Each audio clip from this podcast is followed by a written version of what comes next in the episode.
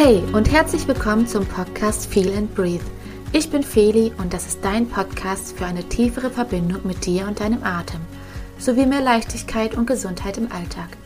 Ich nehme dich an die Hand auf deiner Reise zu dir und deinem zufriedeneren Leben.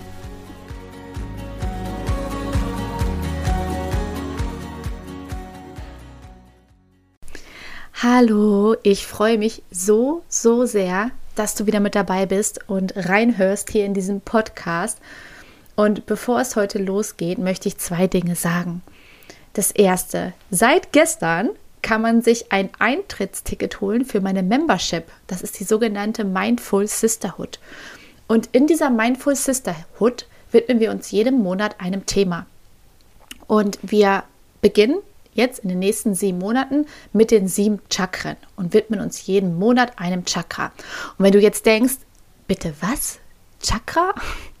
Dann darf ich dir an dieser Stelle sagen, dass jedes Chakra für Lebensthemen steht. Und wenn du ein Mensch bist, dann bin ich mir ziemlich sicher, dass diese Themen auch dich betreffen. Wir beginnen zum Beispiel mit dem Wurzelchakra und da geht es ganz viel um Selbstvertrauen, auch Urvertrauen, es geht auch darum, wie sicher fühlst du dich hier im Leben? Wie sicher fühlst du dich vielleicht auch oder wie sicher und geborgen fühlst du dich in deiner Familie, in deinem Zuhause? Wie geerdet bist du? Und zum Beispiel auch Themen rund um Ängste, Depression haben mit dem Wurzelchakra zu tun. Und du bekommst dann jeden Monat von mir ganz viele Infos, natürlich zum Chakra und Reflexionsimpulse dazu.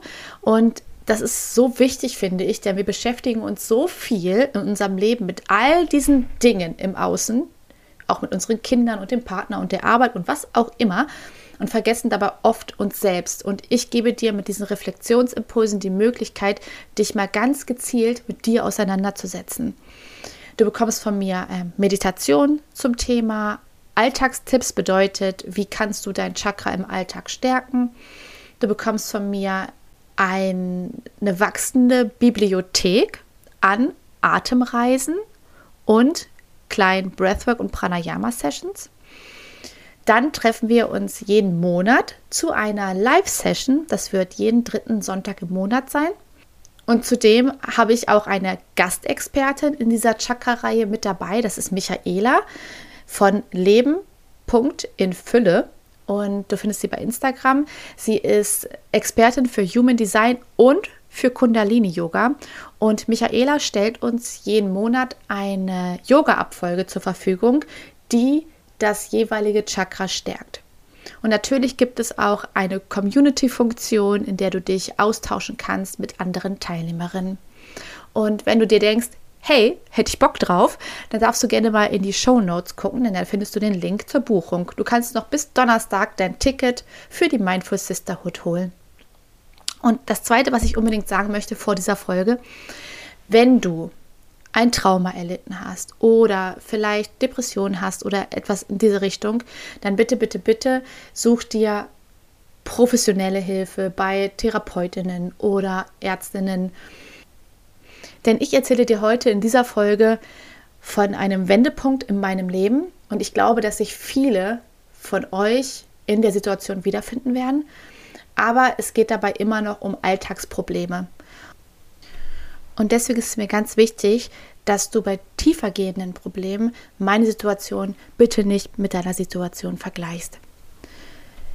So, und dann starten wir in eine sehr private Geschichte von mir. Und ich sage dir jetzt schon mal, hätte man mir vor einigen Jahren etwas von Meditation, Breathwork, Chakren, Gesetz der Resonanz oder Anziehung erzählt, hätte ich wahrscheinlich gesagt, hau mir bloß ab mit diesem Hokuspokus.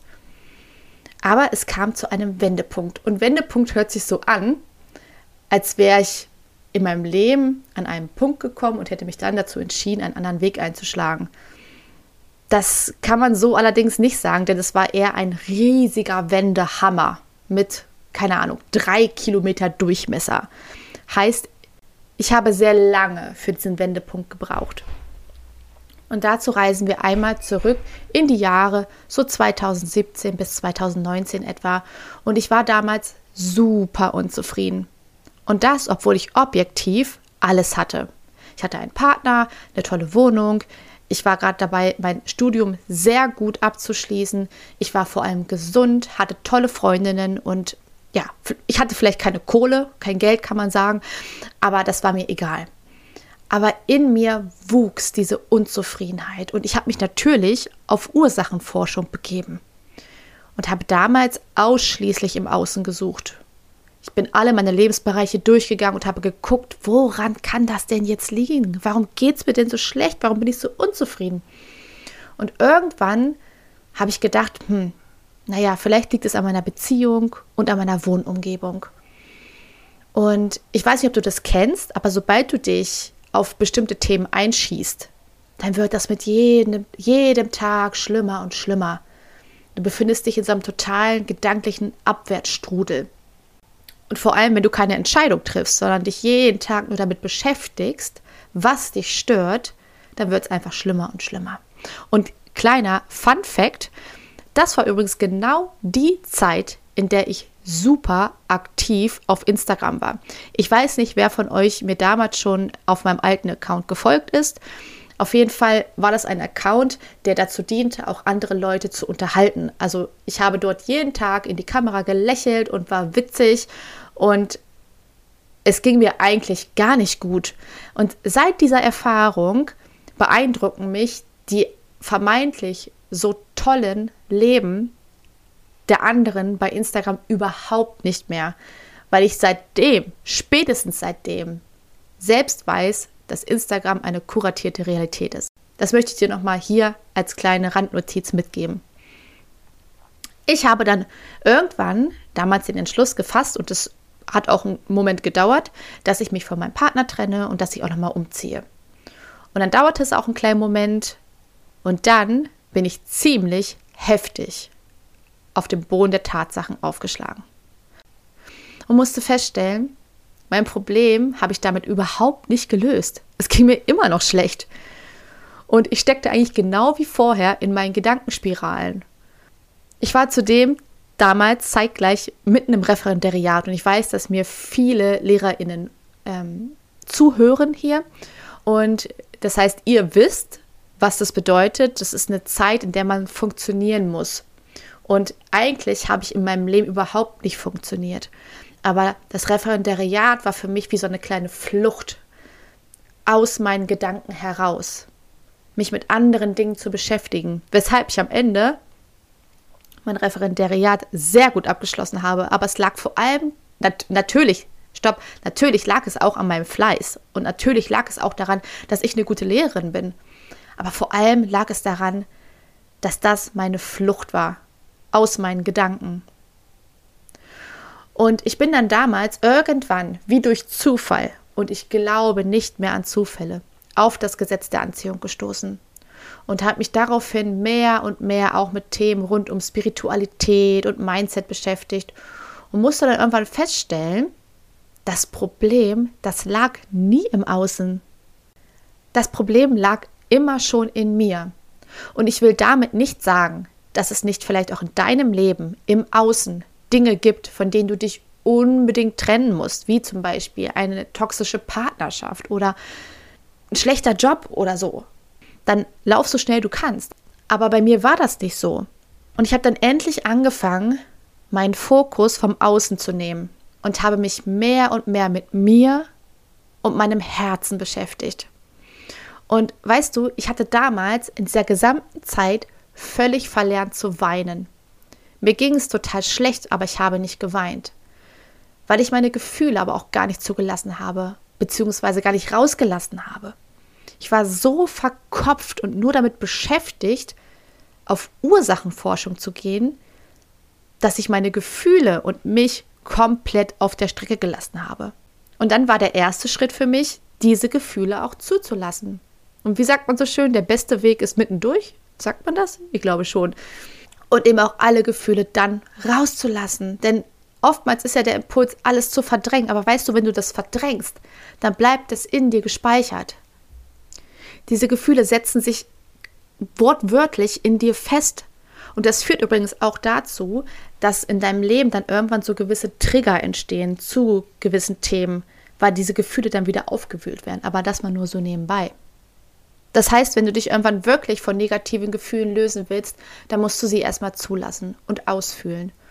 Und das habe ich gemacht. Und irgendwann, irgendwann, dann darfst du für dich aber auch einen Entschluss fassen.